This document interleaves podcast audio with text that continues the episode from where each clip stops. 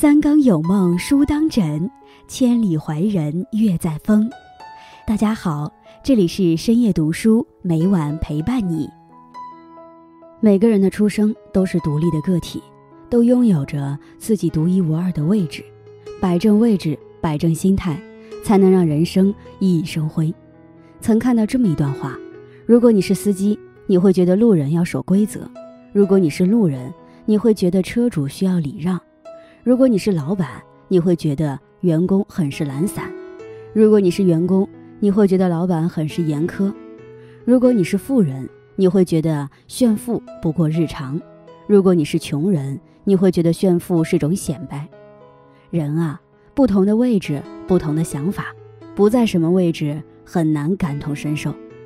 今天易安将和大家分享的是，这种人你不必向他解释。在开始今天的节目之前，希望大家能点击订阅和小铃铛，你的点赞和评论是我最大的动力。感谢大家的喜欢。深夜读书，因你们而精彩。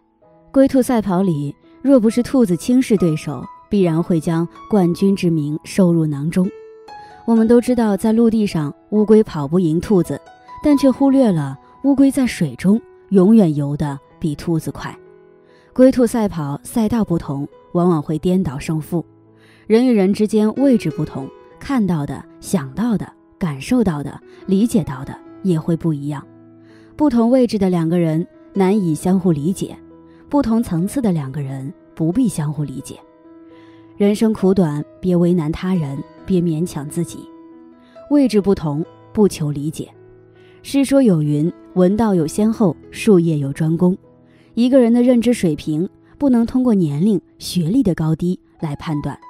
每个人起点不同，不可相提并论。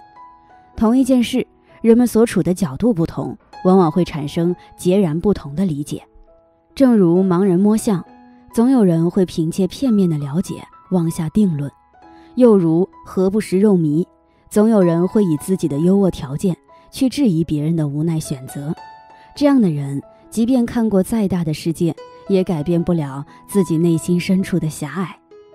古时候有位全国著名的棋手，一天他在院子里钻研棋局，有人前来拜访他。听说你是世上最懂围棋的人，你能看出棋盒里有几枚棋子吗？棋手笑了笑说：“黑子一百八十一枚，白子一百八十枚，总共三百六十一枚。”谁知对方反驳道：“不对，只有三百六十枚。”然后拿出手里藏着的一枚棋子。棋手的学生认为对方侮辱老师，便和他争吵起来，声音越来越大。棋手观察那人一阵后。答道：“确实是我能力不足。”来人说：“哈哈，我赢了你。”然后心满意足地走了。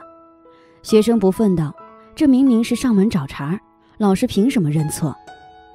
棋手解释道：“既然你知道他是来无理取闹的，为什么还要理呢？如果不让他满意，争个三天三夜，他也不会走，反而浪费了时间。层次不同的人，无需与其争辩。”圣经中有句话：“尽快同意反对你的人，只要自己是对的。面对那些无端指责，就不用再多说什么了。”正如卡耐基所说，在争论中获胜的唯一方式就是避免争论。明知无法战胜对方本质上的狭隘，进行争辩只会损耗精神。这时不如不争不辩，因为层次不同是争不出结果的。原道有云：“坐井而观天。”曰天小者，非天小也；坐井观天，管中窥豹，见识狭小者，大有人在。与其从别人的嘴中听自己的世界，不如在自己的心里享受属于自己的人生。层次不同，不必解释。关你啥事儿？关我啥事儿？据说这八个字可以解决人生百分之八十的困扰。细想一下，确实如此。别人的事与我们无关。我们不必过问太多，为难别人。我们的事与他人无关，我们不必在意太多，给自己添堵。不是所有人都配得上我们的解释。正如林肯所言，那些有成就的人从不肯与人争辩，浪费时间，因为他们知道争辩的结果让人难以承担，发脾气，甚至失去自我控制能力。与狗争辩只会被它反咬一口，倒不如让它先走。夏虫不语冰，井蛙不语海。庄子《天道》中有一则故事：释承其爱慕玄虚，四处参师访友，一心想有所收获。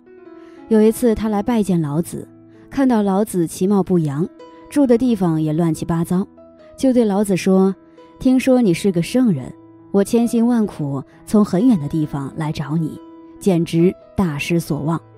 看看你宅院里老鼠洞边的泥块，夹杂着粮食米粒，这是为富不仁的做法。我看你就和老鼠一样。老子看也没看施承奇，也没有说一句话，对此没有任何反应。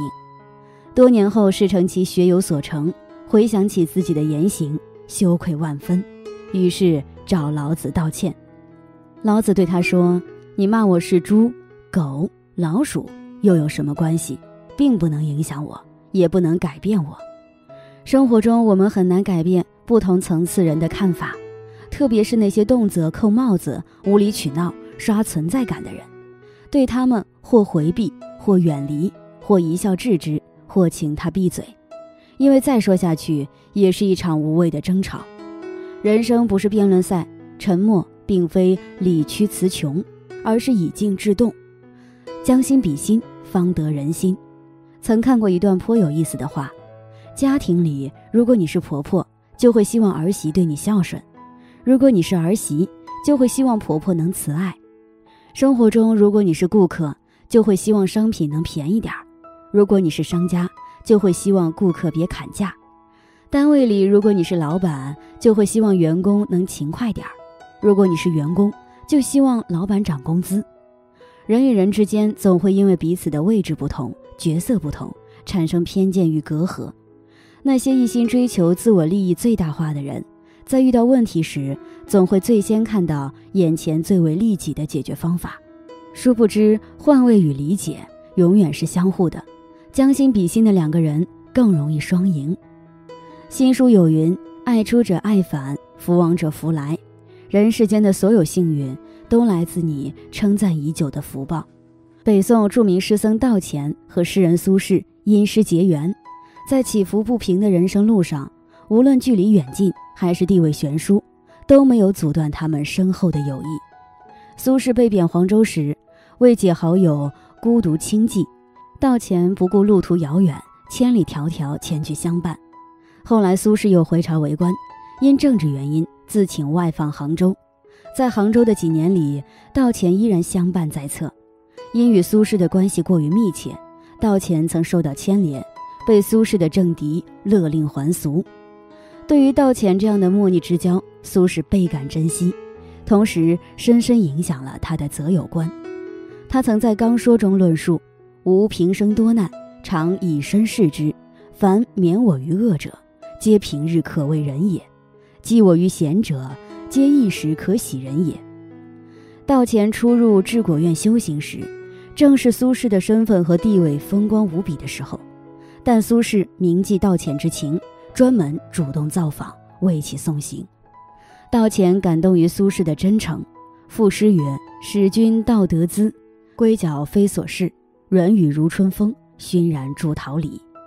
雪中送炭暖，雨中披衣晴。”道前给予了苏轼逆境之时的相伴慰藉，也换得了苏轼的真心回赠。曹雪芹说：“万两黄金容易得，知心一个也难求。”人与人之间，不论朋友还是亲人，都讲究一个情字。你有情，我有意，情意绵长，才能真心相伴。